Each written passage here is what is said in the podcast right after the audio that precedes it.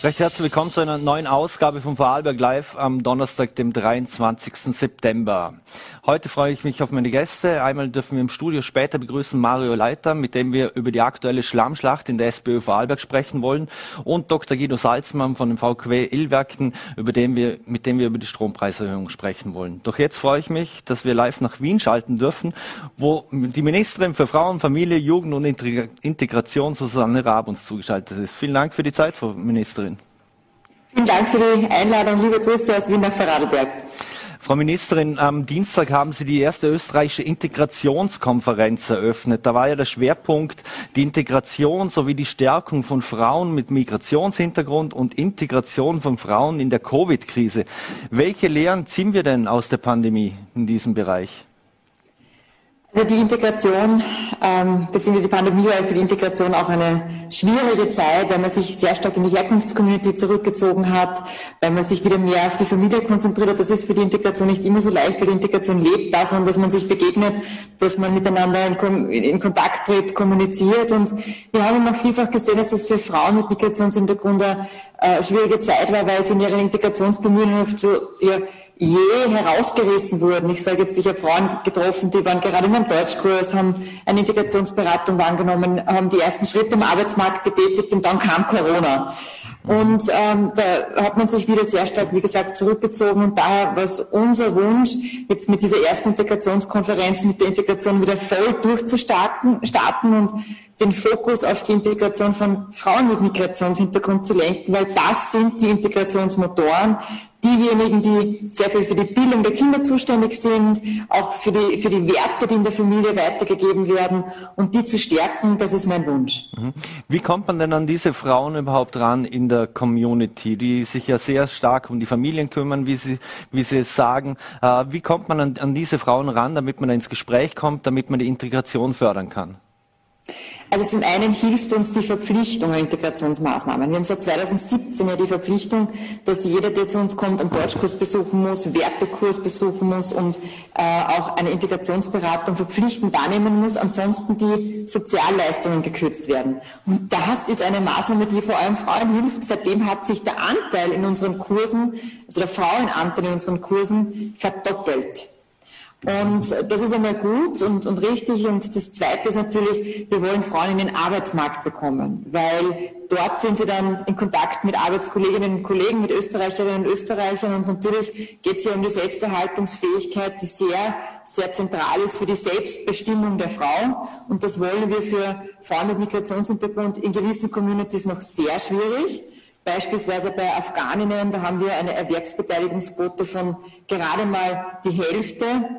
Mhm. Also das ist wirklich nicht viel, wenn man bedenkt, dass hier viele Frauen schon seit 2015, 16 bei uns im Land sind und deshalb ähm, gibt es auch hier einen Schwerpunkt, diese Frauen zu stärken, auch in den Arbeitsmarkt einzutreten. Mhm. Ein anderes Thema war das Thema Ehrkulturen. Was genau ist damit gemeint? Was kann man sich darunter vorstellen? Ja, wir sehen, dass äh, wir in gewissen ähm, Communities, von, in, in gewissen Migranten-Communities ein Thema haben, eine große Herausforderung mit ehrkulturellen, patriarchalen Kulturen. Also äh, wenn man natürlich ein anderes, eine andere Sozialisation im Herkunftsland erlebt hat, weil man andere Werte, äh, eine andere Einstellung zur Demokratie und aber auch ein anderes Frauenbild im Herkunftsland sehr oft ähm, erlebt hat und verinnerlicht hat. Und wenn man dann nach Österreich kommt, dann legt man ja diesen Wert der Rucksack nicht einfach an der Grenze ab. Und daher die Auseinandersetzung auch mit den Werten, was die Gleichberechtigung von Mann und Frau in Österreich bedeutet. Mhm. Dass die Frau hier kein Eigentum ist, dass Frauen und Männer gleiche Rechte haben. All das ist ganz zentral für uns auch in der Integrationsarbeit mit den Frauen. Wir sehen, dass es spezielle Formen von kulturell bedingter Gewalt gibt, nämlich Zwangsverheiratung, weibliche Genitalverstümmelung, Kinderehen, das sind nicht irgendwelche Geschichten, das sind tatsächliche Schicksale von Frauen mit Migrationshintergrund, die in Österreich leben. Und ich will diese Formen von Gewalt an Frauen in unserer Gesellschaft nicht haben. Gewalt hat selbstverständlich viele Facetten, ist nicht nur im Integrationskontext, aber als Integrationsministerin will ich für kein Mädchen, für keine Frau in Österreich, dass sie solche Menschenrechtsverletzungen erleiden muss. Aber das, das Thema Zwangsehen zum Beispiel, das ja anscheinend durch Ehrkulturen auch nach Österreich gebracht wird, äh, wenn ich Sie richtig verstanden habe. Ähm, ist es ein wirkliches Problem? Handelt es sich da um unter Anführungszeichen Fälle oder ist das äh, wirklich ein breit, gefächert, äh, breit gefächerteres Problem? Die Expertinnen und Experten, auch die NGOs, die in dem Bereich arbeiten, die sagen uns, dass es äh, sicherlich an die 5000 bedrohte und betroffene Frauen gibt von Zwangsverheiratung. Ich war auch selbst viele Jahre im Außenministerium tätig und habe selbst miterlebt, wie Botschafterinnen und Botschafter aus dem Außenministerium dann versucht haben, die Mädchen, die von Österreich ins Ausland verbracht wurden, um dort verheiratet zu werden, wieder zurückzuholen nach Österreich. Ähm, und wir haben auch Beratungsangebote, die sich an diese Frauen und Mädchen richten. Äh, viele Lehrerinnen und Lehrer erzählen uns auch, dass eben die Mädchen dann über den Sommer ähm, irgendwo hingebracht wurden und dann nicht mehr einfach in der Schule auftauchen. Also das sind schon reale Themen. Mehrere tausend Frauen sind bedroht oder betroffen von Zwangsverheiratung und ähm, das nicht nur hier in Wien, sondern es gibt natürlich auch Fälle im Westen und äh, daher äh, werden wir nun eine neue Stelle, eine Beratungsstelle für Mädchen, die von Zwangsheirat betroffen sind, auch in Innsbruck einrichten. Mhm. Gibt es eigentlich keine Möglichkeit vom Gesetzgeber aus, äh, dass man das verhindern kann? Weil Sie sprechen äh, Kinder oder Jugendliche an, äh, die sind in der Schule, die reden mit ihren Mitschülern, die reden mit den Lehrern, äh, die wissen das ja auch meistens, was da bevorsteht. Kann man da planen oder will man das überhaupt, dass man vielleicht auf Gesetzgeberseite das einzieht, damit das unterbunden werden kann? Ja, natürlich ist es strafrechtlich relevant. Das ist auch eine Form von Nötigung, wenn das passiert. Aber ja, wir haben im Regierungsprogramm vereinbart, hier noch einmal nachzuschärfen, nämlich das Ehefähigkeitsalter auf 18 Jahre anzuheben, also dass man erst ab 18 Jahre auch heiraten kann. Und äh, ich denke, das ist hier in Österreich eine längst überfällige Maßnahme. Die Deutschen haben es bereits gemacht. Die Zuständigkeit liegt bei der Justizministerin und im Sinne des Schutzes der Mädchen ähm, sollen und werden wir das möglichst rasch umsetzen. Mhm.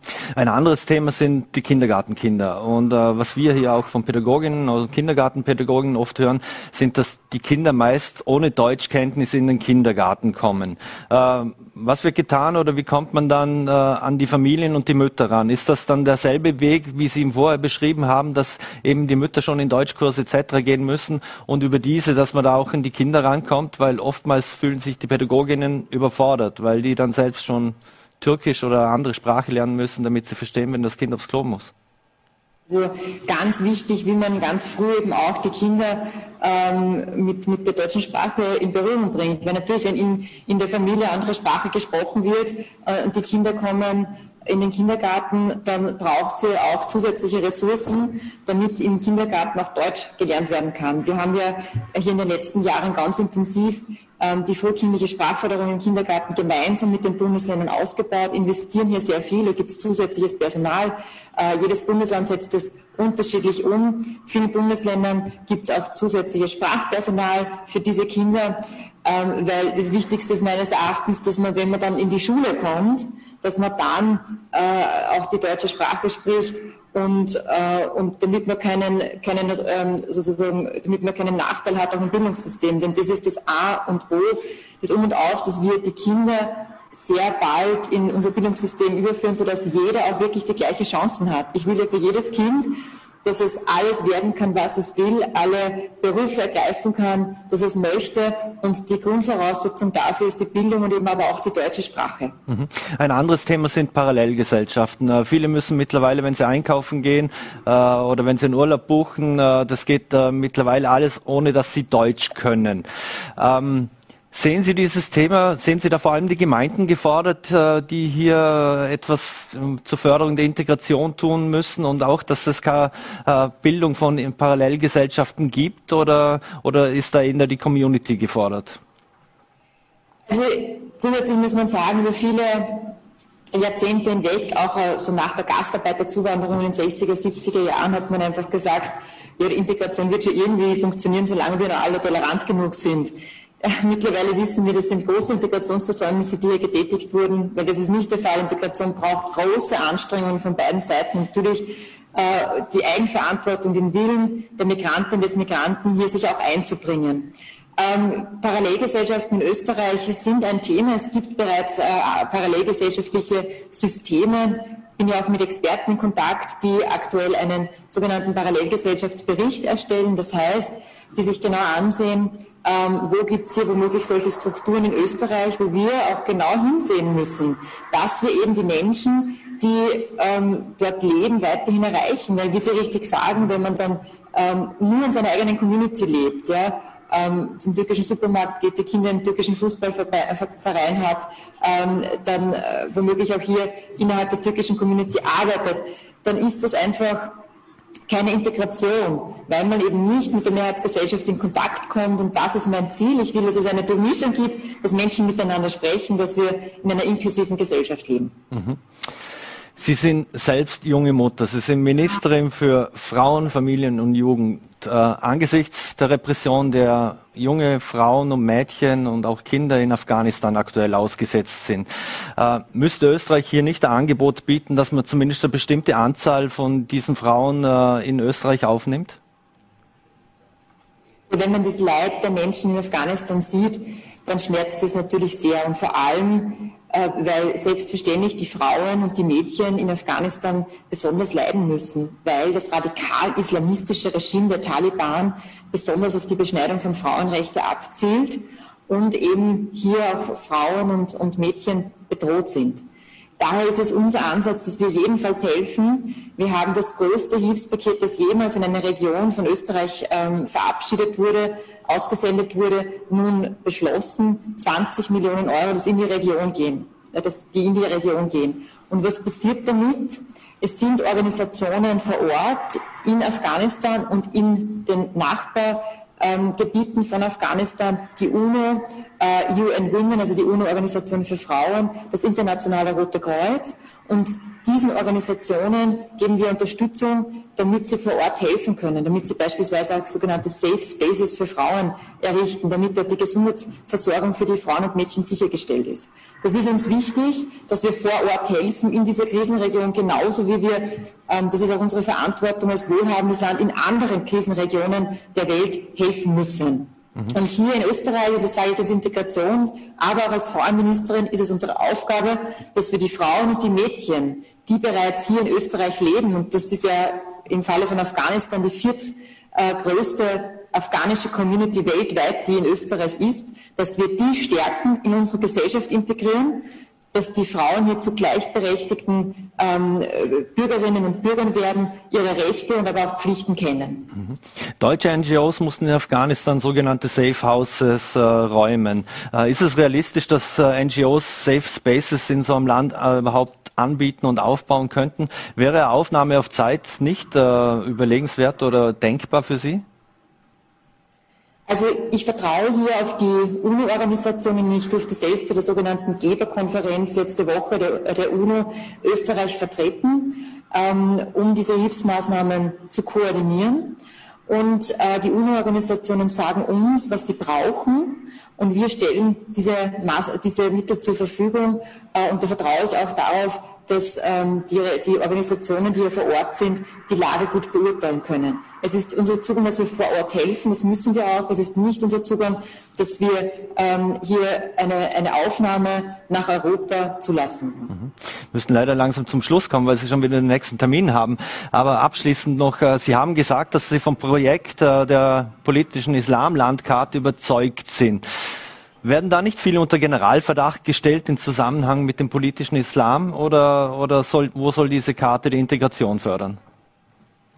Also die Karte ist ein wissenschaftliches Projekt der islamischen Theologie der Universität Wien und ich bin total überzeugt von diesem Projekt, weil genau das eben nicht sein soll, dass hier ähm, Organisationen unter Generalverdacht gestellt werden, sondern die Karte soll eine Trennlinie ziehen zwischen Organisationen, die äh, einen Beitrag auch zur Vielfalt in Österreich leisten, die einen Beitrag leisten, dass auch Religion in Österreich ähm, gelebt wird, auch natürlich der Islam, der eine von 16 anerkannten Religionsgemeinschaften in Österreich ist, und aber jenen Vereinen und Organisationen, die ähm, ein Wertefundament vertreten, das wir in Österreich nicht haben wollen, das gegen die Grundfreiheiten ist, das auch eine Gefahr ist für unsere Demokratie und für unser gemeinsames Zusammenleben.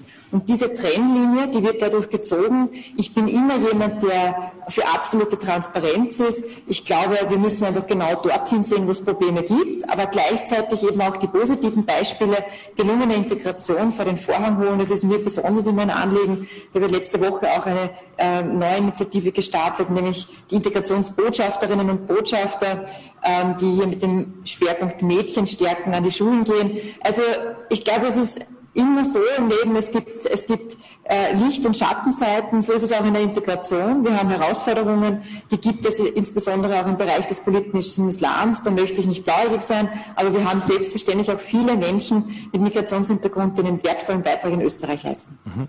Eine letzte Frage, Sie haben es gerade angesprochen, es gibt seit zehn Jahren die Initiative Zusammen Österreich. Jetzt ist der neue Schwerpunkt auf Frauenförderung, eben geht einen Weg.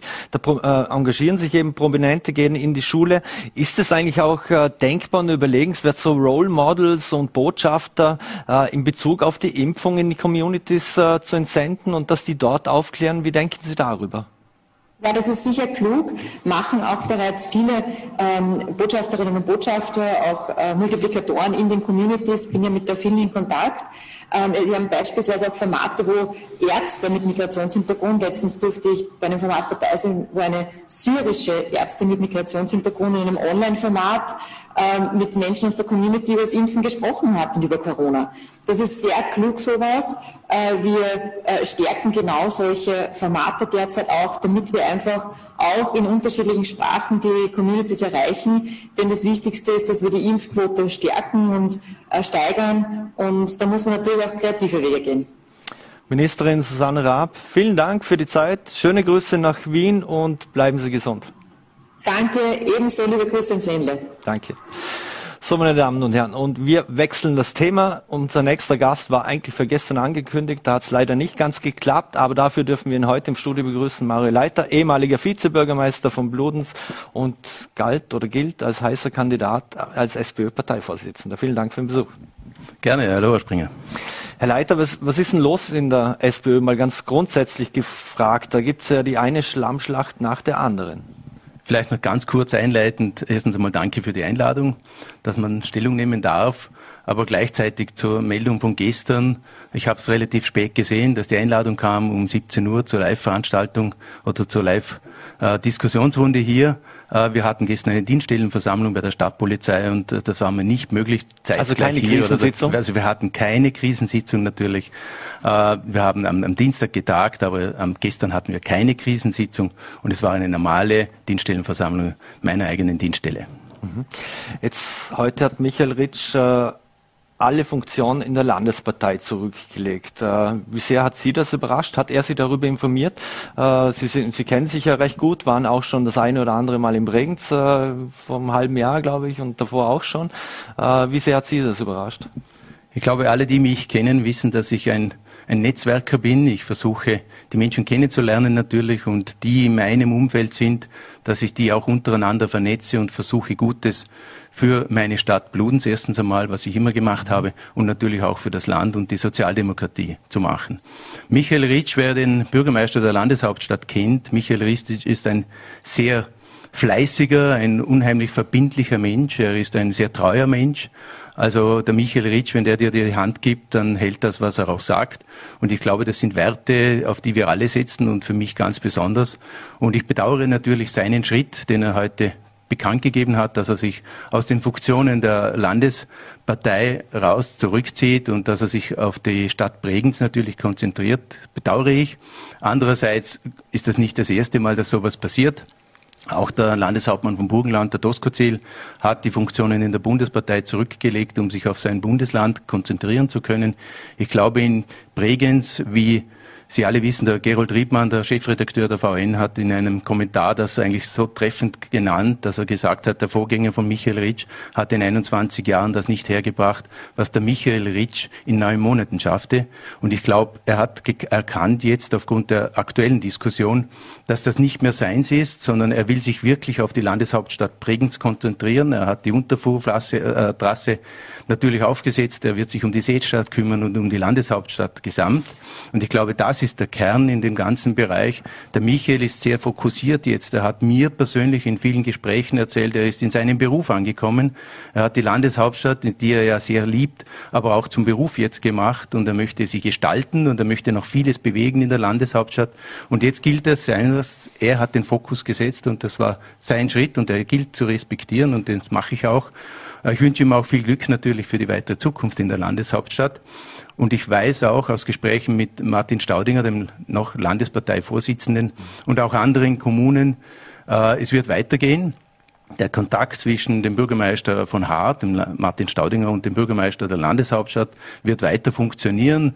Also der Martin Staudinger wird sich auch weiterhin natürlich um die Agenten von Bregenz kümmern. Er wird auch weiterhin im Landtag diese Interessen vertreten. Und ich glaube, darum geht es, dass wir alle versuchen, unsere Stärken zu bündeln und gute Politik für dieses Land zu machen. Also wenn ich es richtig verstehe, werden die beiden Bürgermeister sich auf der Fahrradbrücke dann zwischen Hart und Bregenz treffen.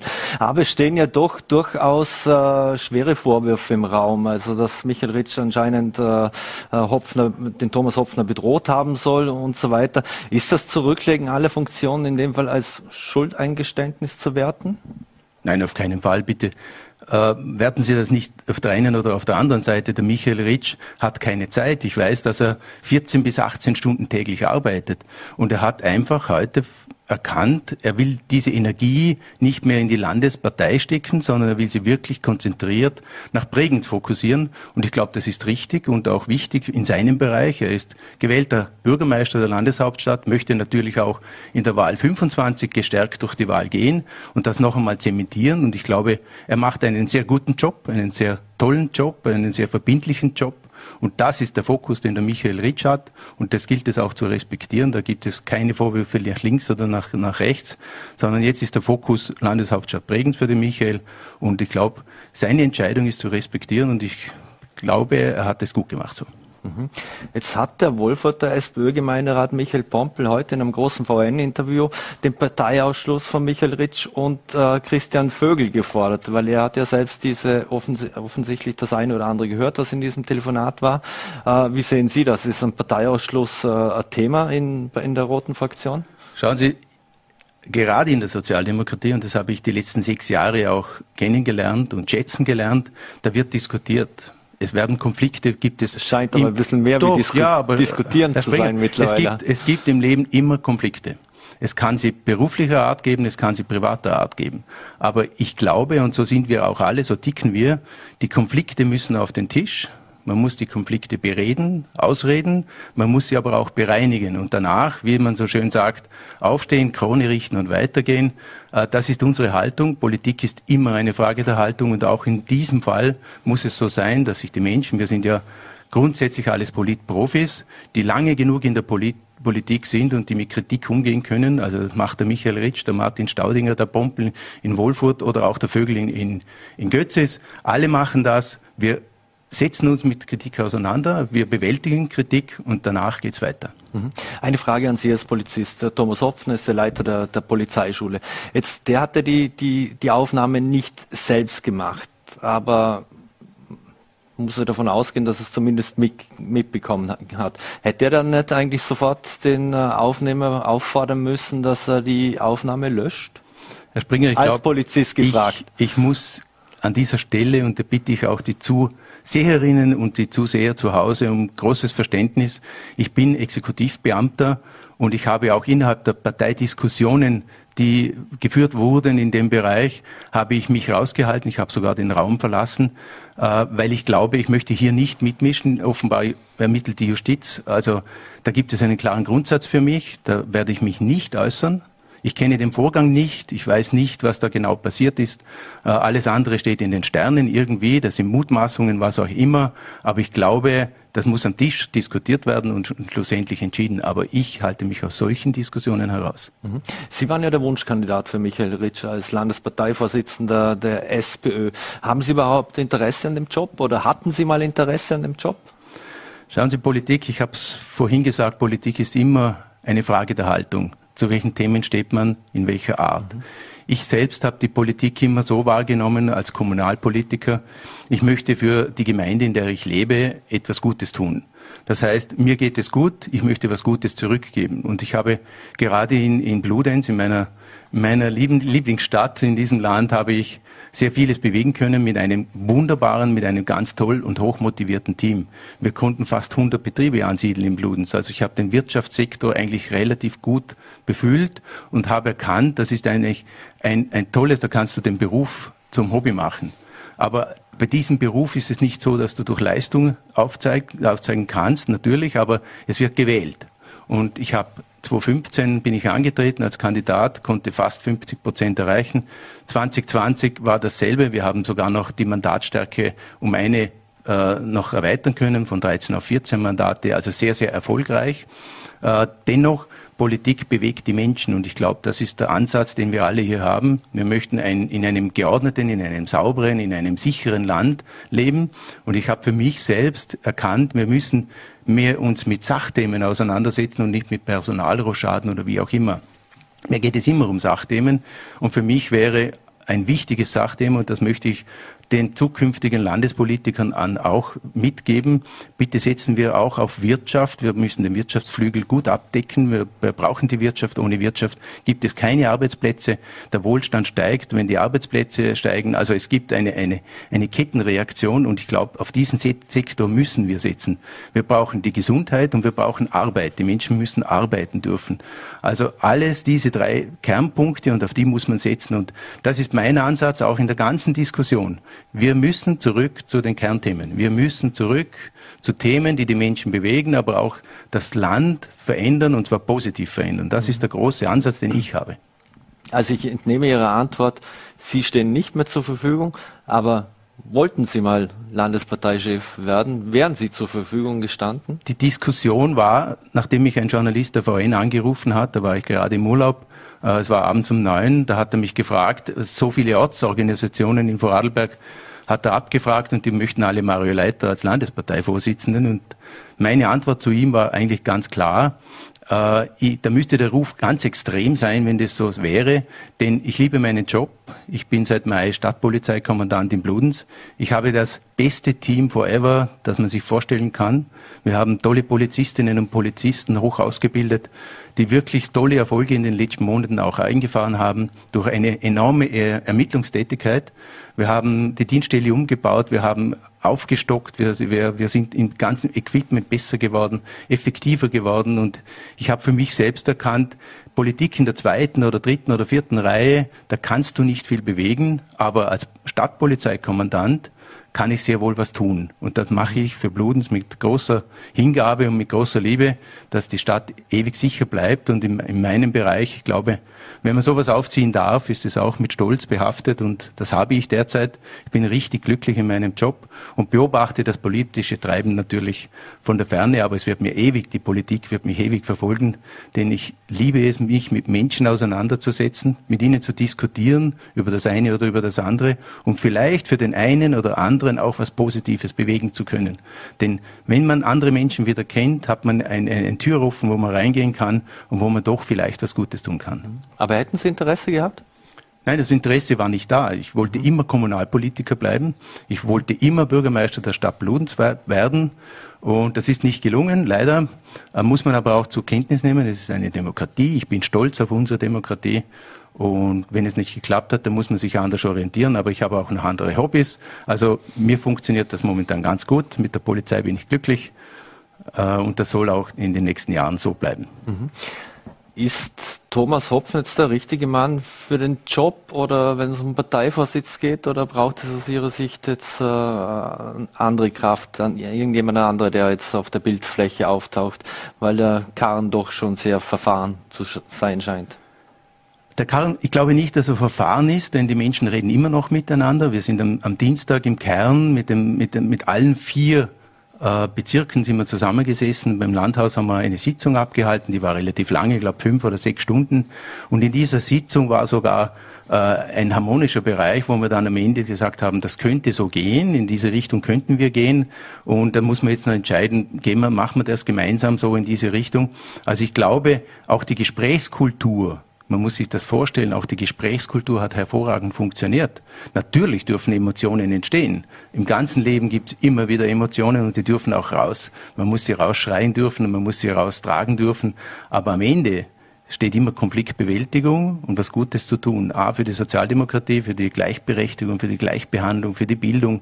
Wie Sie wissen, haben wir in Vorarlberg alleine 271 Kindergärten. Wir haben 570 Kindergartengruppen in Vorarlberg. Das sind die Themen, um die wir uns kümmern müssen. Dass hier vom Kleinsten auf bis zum Großen alles gut wächst und alles gut gedeihen kann, dass es wirtschaftlich vorangeht.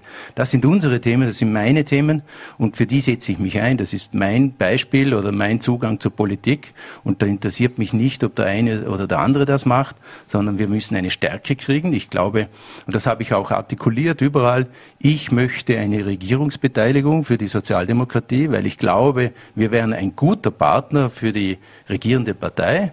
Ich glaube, dass es gemeinsam sehr gut ginge, wenn man alle Felder gut abdecken könnte und dass es dem Land gut tun würde. Und um das geht es. Und ich habe das immer so gemacht.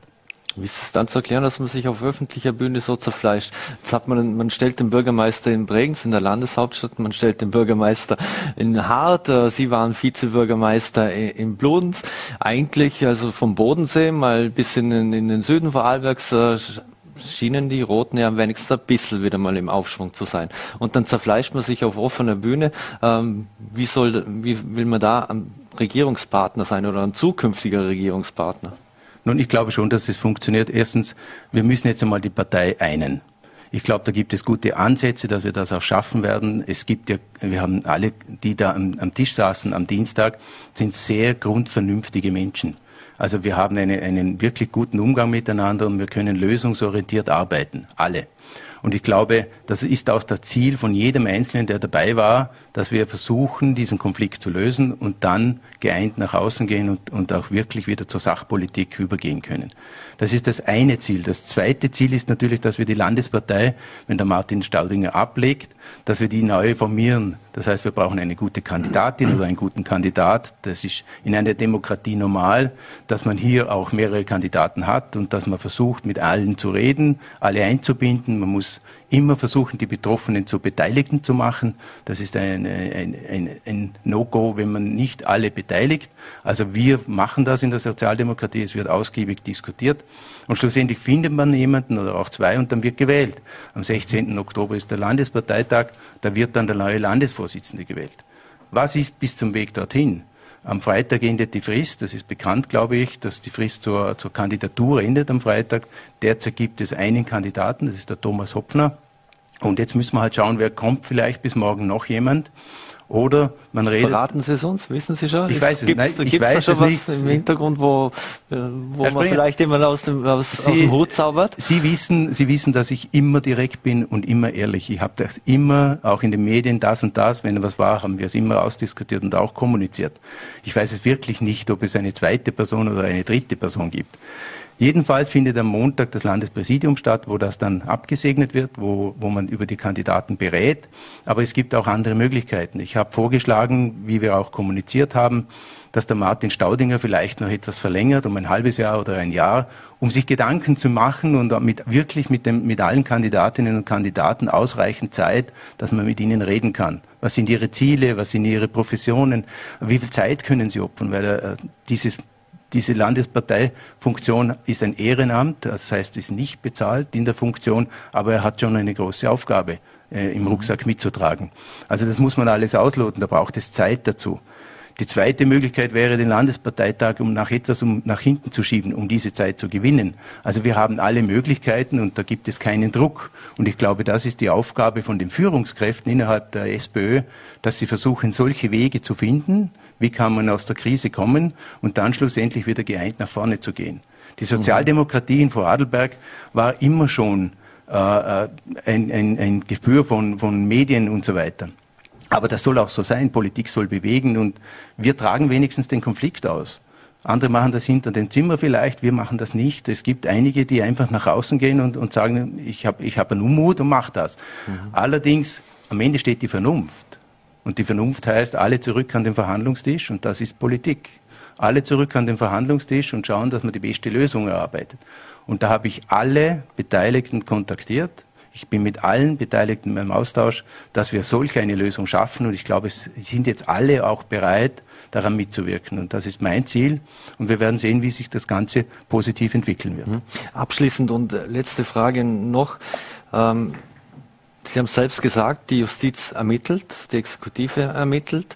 Das bedeutet, es könnte vor Gericht gehen, entweder für den einen oder für den anderen könnte es äh, zur, zur gerichtlichen oder gerichtliche Folgen haben. Heißt das im Umkehrschluss dann oder im letzten Schluss dann, für einen wird es auch ein Ende in der Partei sein? Das glaube ich nicht. Schauen Sie, es ist jetzt offenbar ermittelt die Justiz. Wie gesagt, ich halte mich aus der Sache selbst raus. So wie es scheint, ist es ein sogenanntes Ermächtigungsdelikt.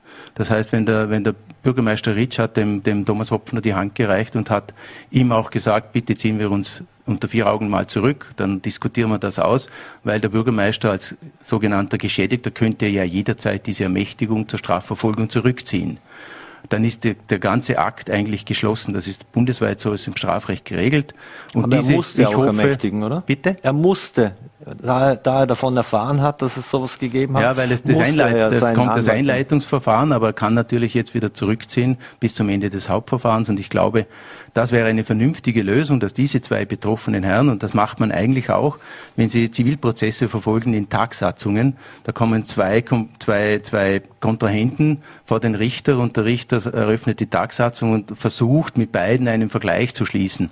Und so soll es jetzt auch sein. Wir haben zwei Kontrahenten und beide sollen sich finden an einem Tisch die Sache ausdiskutieren, die Mächtigung zurückziehen und dann ist das Ganze wieder gegessen und es wäre eigentlich, es geht dann wieder weiter. Und ich glaube, das wäre vernünftig, weil es bringt niemand etwas. Ich glaube, Politik hat in der Justiz nichts verloren. Wir haben bundesweit genug solche Fälle, wo die Justiz ermittelt. Wir brauchen das nicht in unserem Ländle. Ich glaube, es heißt immer unser supers Ländle und so soll es auch bleiben. Und ich trete ein, einfach, dass wir wieder zurück zu den Kernthemen gehen, wieder zurück zu den Themen Wirtschaft, Gesundheit, Arbeit, mhm. dass wir wieder alles aufgreifen, was notwendig ist, um das Land zu stärken. Und wenn ich dieses Foto anschaue, was im Hintergrund ist, also wir dürfen stolz auf dieses Land sein. Es ist ein sauberes, ein sicheres Land und alle Kräfte wirken damit, alle politischen Kräfte, aber vor allem auch die Wirtschaft. Und die, und die Wirtschaft dürfen wir hier in dem ganzen Aspekt nicht vergessen. Das ist das, was zählt. Das ist die Gesundheit, die Krankenversorgung, die bei uns zählt, aber auch natürlich die die Arbeit. Menschen brauchen Arbeit, sie brauchen ein Geld, damit sie ihre, ihr Leben finanzieren mhm. können, mhm. damit sie ihre Freizeit finanzieren können. Und das ist, glaube ich, die Aufgabe der Sozialdemokratie, dass sie auch hier einen Beitrag leisten wird und leisten soll, dass, damit das auch erhalten bleibt. Dann werden wir das genau weiterverfolgen. Verfolgen. Das Ländle soll das Ländle bleiben und nicht zu Ibiza werden. Mario Leit, vielen Dank für den Besuch im Studio. Schöne, gute Fahrt nach wieder und bleiben Sie gesund. Herzlichen Dank. Schönen Danke. Abend. So, meine Damen und Herren, und wir wechseln das Thema und äh, wir dürfen jetzt gleich in Kürze hier den neuen Gast begrüßen im Studio. Und zwar hat der Strompreis zuletzt erstmals die 100 Euro Marke pro Megawattstunde geknackt. Das ist fast das Doppelte oder ist das Doppelte, wie es zu Jahresbeginn war. Und darüber wollen wir jetzt mit Dr. Guido Salzmann von Ilwerke VKW sprechen, den ich jetzt im Studio begrüßen darf. Vielen Dank für den Besuch. Schönen guten Abend und danke für die Einladung. Herr Dr. Salzmann, ich habe es gerade angesprochen, 100 äh, Euro Marke pro Megawattstunde geknackt. Äh, wie konnte es zu so einer Preisexplosion kommen? Mhm. Also wir reden da jetzt über eine Preisentwicklung in den Energiegroßhandelsmärkten. Mhm. Und in diesen Großhandelsmärkten sehen wir eigentlich die zwei großen Themen, die uns im Moment in dieser Zeit bewegen. Das eine ist äh, die Pandemie und eigentlich auch wieder das Herauskommen aus der Pandemie. Das hat sich auch im Energiebereich ähm, niedergeschlagen im letzten Jahr durch ziemlich starke Verbrauchsreduktionen weltweit. Äh, mhm. durch, durch die entsprechende Krisensituation und jetzt eigentlich ein fast unerwartet schneller Aufschwung der Wirtschaft. Und damit werden natürlich auch die ganzen Wertschöpfungs- und Lieferketten durchaus herausgefordert. Und wir sehen jetzt äh, ja doch sehr hohe Preise, doppelt so hoch teilweise wie am Beginn des Jahres. Äh, wir sehen allerdings auch, wenn man jetzt zwei, drei Jahre in die Zukunft in den Terminmärkten schaut, auch wieder eine gewisse Reduktion, was darauf hindeutet, dass eben ein Teil dessen, was wir jetzt in den Preisen erkennen können, auf diese Krisensituation und das Verlassen mhm. der Krise zurückzuführen ist. Ein zweiter Aspekt ist das Klimathema. Klimathema ganz wichtig. Wie kommen wir da weiter? Energiewende. Und äh, in die Klimathematik spielt einfach das Thema CO2, der Preis für CO2, die Reduktion des CO2 mit den ambitionierten Zielen, die wir in der EU auch uns gesetzt haben, eine sehr wichtige Rolle. Mhm. Der Preis für CO2 steigt. Das geht natürlich auch über die kalorischen Energieträger in die Stromerzeugung und erhöht damit auch die Strompreise. Mhm. Wenn man sich jetzt anhört, am Anfang des Jahres waren wir ungefähr bei 50 Euro, jetzt liegen wir beim Doppelten oder mhm. Satz mal kurzfristig. Was bedeutet das eigentlich für äh, Familie, ich sage jetzt mal eine Drei-Kopf-Familie, äh, automatisch, dass die jetzt die doppelte Stromrechnung äh, bekommen oder muss mhm. man das anders sehen? Ja, das muss man tatsächlich etwas anders sehen, äh, und zwar aus verschiedenen Gründen. Punkt eins: ähm, der Energiepreis selber, so wie jetzt auch an der Börse gehandelt wird, stellt dann beim Haushaltskunde nur einen Teil der Rechnung dar. Der macht ungefähr ein Drittel der gesamten Stromrechnung aus. Ein Drittel geht in etwa auf Netzentgelte, also für die mhm. Bereitstellung der Stromnetze, und ein Drittel in etwa für Steuern und Abgaben. Das heißt also nur auf dieses eine Drittel beschränkt sich diese Veränderung. Das Zweite, ähm, viele Versorger und wir auch als Ilwerke VKW äh, beschaffen Energie durchaus verteilt über einen längeren Zeitraum zur Risikostreuung, damit auch die, die, die Strompreise, die wir dann unseren Kunden anbieten können, nicht entsprechend hohen Schwankungen ausgesetzt sind. Und das bedeutet, wenn wir so einen sehr kurzfristigen Anstieg haben, wie wir ihn jetzt derzeit in den äh, Großhandelsmärkten für Strom und auch Erdgas sehen können, dann wird sich das nur gedämpft in der Zukunft. Also im heurigen Jahr hat das jetzt mhm. zum Beispiel gar keine Auswirkung. Im nächsten Jahr werden wir uns das anschauen. Wir sind noch in der Beschaffung. Eine gewisse Auswirkung wird drinstecken, aber das kommt dann nie so stark quasi auch zum Kunde, wie wir es jetzt sehen können. Was ich vielleicht ergänzen kann, es gibt auch Mitbewerber, und das kann man jetzt sehr gut auch im, im Markt in Großbritannien sehen, die beschaffen ihre Energie sehr kurzfristig. Im, im, im Großhandel heißt es Spotmarkt, so heute für morgen mhm. oder heute für den nächsten Monat. Diese Preise sind extrem hoch im Moment. Und diese Versorger stehen zum Beispiel jetzt auch in Großbritannien unter großem Druck, oder? Weil sie sollten eigentlich jetzt auch diese gestiegenen Einkaufspreise unmittelbar an ihre Kunden weitergeben, können es teilweise gar nicht durchsetzen am Markt. Und äh, so baut sich da zum Beispiel im, im englischen Erdgasmarkt gerade eine größere Krise auf. Wir versuchen da einfach durch unseren Mix, durch unsere verteilte Beschaffung, durch unsere Eigenerzeugung da entsprechend eine Risikoabfederung zu machen. Wenn man englische Medien liest, dann, mhm. dann gibt es da schon die Forderung, dass man äh, Kernkraft äh, äh, dass man die Verfahren etc., die Pläne für die Kernkraft in England zum Beispiel beschleunigt. Da muss man da befürchten, zumindest aus unserer Sicht, dass da wieder die Kernkraft äh, extrem gefördert wird und dass da viele neue Kernkraftwerke entstehen. Äh, wie sehen Sie das? Mhm. Nein, das glaube ich nicht. Äh, man muss dazu sagen, in Bezug auf die Kernkraft gibt es in Europa sehr unterschiedliche Wege. Großbritannien setzt tatsächlich wieder auf einen gewissen Ausbau der Kernkraft. Das gibt es zum Teil auch in Staaten im Osten Europas. Hier in Mitteleuropa haben wir uns für einen anderen Weg entschieden. Äh, in Deutschland beispielsweise wird im nächsten Jahr das letzte Kernkraftwerk vom Netz gehen. Und hier setzt man ganz stark auf den Ausbau der erneuerbaren Energien. Photovoltaik, Windenergie, dort, wo es vielleicht auch noch möglich ist, etwas Wasserkraft und Biomasse, sollen eigentlich der Mix der, der Stromerzeugung der Zukunft sein und äh, damit eigentlich auch äh, ein, ein, ein, ein, sage mal, ein gutes Stück des äh, Wegs in die Energiewende, zumindest aus der Sicht der Stromerzeugung, auch ganz aktiv äh, forciert werden. Mhm. Jetzt haben wir das Glück im Vorarlberg, dass wir auf Wasserkraft setzen können mhm. und, und, Wasserkraft haben. Äh, aber wie sehr sind die Illwerke VKW zum Beispiel von Stromimporten abhängig? Ja, also Österreich und auch Vorarlberg ist tatsächlich, äh, so wie Sie sagen, Herr Springer, in einer sehr bevorzugten Situation. Wasserkraft ist eigentlich der Rohstoff unseres Landes, um es so zu sagen. Und ähm, ja, das bedeutet, wenn man es jetzt zum Beispiel aus Sicht des Strommix anschaut, in Europa sind wir vielleicht in etwa in einer Größenordnung von 40 Prozent erneuerbarer Energie im Strommix. In Österreich und auch in Vorarlberg sind wir da bei 80 Prozent und leicht darüber.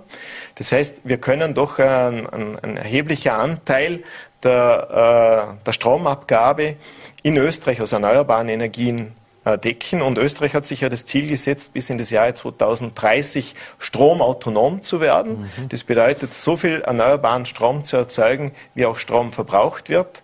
Was man allerdings dazu sagen muss, ähm, das gilt sozusagen bilanziell, das kann man nicht in jeder Stunde machen. Wir sind in einem europäischen Stromverbund, was auch sinnvoll ist, weil dadurch unterstützen und ergänzen sich die verschiedenen Kraftwerksarten. Mhm. Was für Auswirkungen hätte es, wenn Wladimir Putin auf die Idee kommt, von heute auf morgen äh, den Gashahn zuzudrehen? Mhm. Äh, hätte, was für Auswirkungen hätte das für uns und vor allem auch für, für Strom oder für Gasbezieher hier im Land?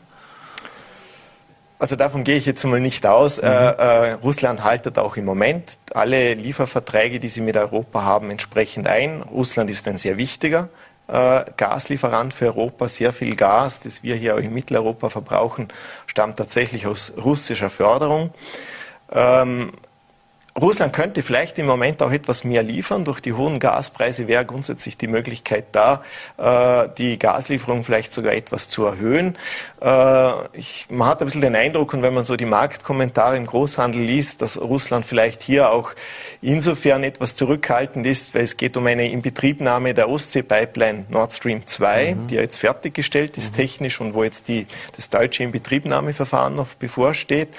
Ähm, was man vielleicht auch noch ergänzen muss in Bezug auf die Versorgungssicherheit, wir haben jetzt in Europa und insbesondere in Österreich sehr, sehr große Erdgasspeicher. Das kann man sich gar nicht vorstellen, aber Österreich mhm. hat eine Erdgasspeicherkapazität die liegt in etwa vielleicht sogar leicht über dem Erdgasverbrauch eines Jahres. Das ist sehr, sehr groß. Im Strom fehlen uns leider mhm. so große Speicher. Wir haben zwar in Vollberg durch mhm. unsere Wasserspeicher auch eine gute Situation, aber rein quantitativ sind die Gasspeicher größer.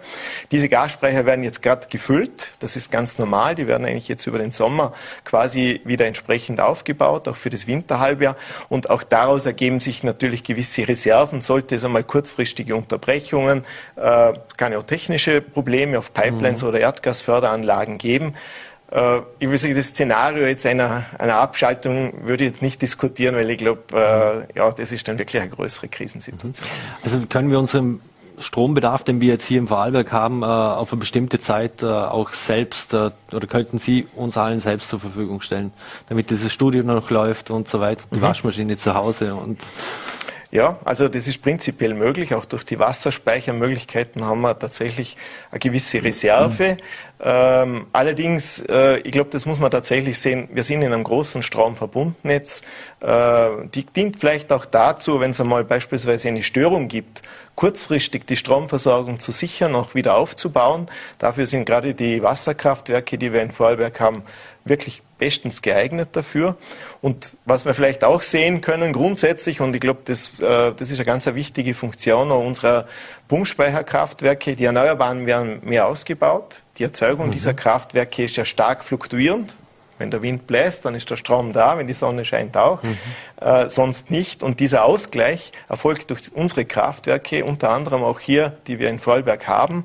Und insofern ist auch dieses Zusammenspiel der verschiedenen Erzeugungsarten sehr wichtig. Und ich glaube, da verlassen wir uns irgendwo in Mitteleuropa durchaus auch aufeinander und das ist auch richtig. Mhm. Sie sagen es, äh, Sie machen Ihre Hausaufgaben äh, mit äh, Speicher etc. Aber grundsätzlich stellt sich ja, wir wollen bis 2030 klimaneutral werden. Äh, schreitet der Ausbau der erneuerbaren Energien insgesamt in Österreich vielleicht ein bisschen zu langsam voran aus Ihrer Sicht? Ich würde sagen, da kommt jetzt tatsächlich nochmal mehr Dynamik rein. Wir haben jetzt gerade heuer ein neues Gesetz in Österreich verabschiedet, das Erneuerbaren Ausbaugesetz, das jetzt da noch einmal durch entsprechende Fördermöglichkeiten zusätzlichen Schwung bringen soll. Der ist erforderlich, mhm. tatsächlich. Sie haben recht, das Tempo, insbesondere beim Ausbau der Photovoltaikanlagen und der Windkraftanlagen muss noch einmal zunehmen, damit man sich diese Ziele auch setzen kann.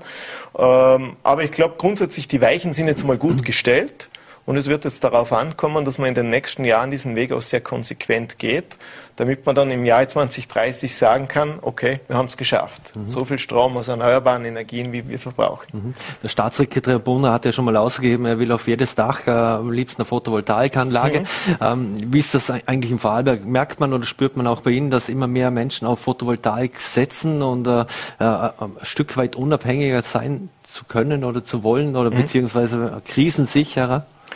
Ja, also das ist gut spürbar. Also da hat sich tatsächlich, Vorarlberg war immer schon Vorreiter in dem Bereich, das mhm. kann man auch sagen. In Österreich, gerade in, in dieser Region hat es sehr früh begonnen, auch mit Foto, mit kleinen Photovoltaikanlagen einen ersten Ansatz aufzubauen und mit dieser Technik und deren Weiterentwicklung auch zu wachsen. Aber wir merken jetzt gerade auch in den letzten Jahren, dass da wirklich, zu, wirklich einfach noch mehr, viel mehr, wie sagt man, Zug und, und ähm, Power in diesen Markt reinkommt. Einerseits, dass vielleicht Photovoltaik im Neubau schon Standard ist, wird gar nicht mehr darüber diskutiert, kommt einfach auf jedes Mehrfamilienhaus beispielsweise rauf.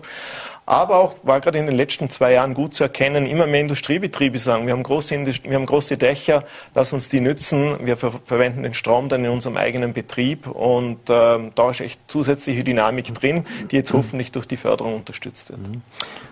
Diskutiert wird ja auch äh, über Anlagen, PV-Anlagen auf Freiflächen. Mhm. Ähm, ist das äh, etwas, was Sie grundsätzlich begrüßen oder zumindest aus Vorarlberger Sicht weniger Thema ist, weil wir ja sowieso so platzbegrenzt sind und ja, äh, das darum vielleicht nicht so ein großes Thema ist?